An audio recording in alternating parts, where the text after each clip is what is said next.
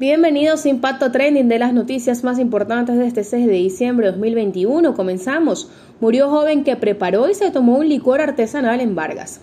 Dos antisociales abatidos y un funcionario del 6CPC herido en el saldo de un enfrentamiento en Trujillo. Una mujer es cómplice, agarran a cinco de los 14 fugados del retén de menores en Táchira. Escándalos por asesinatos, narcotráfico, paramilitarismo en el fútbol de Colombia.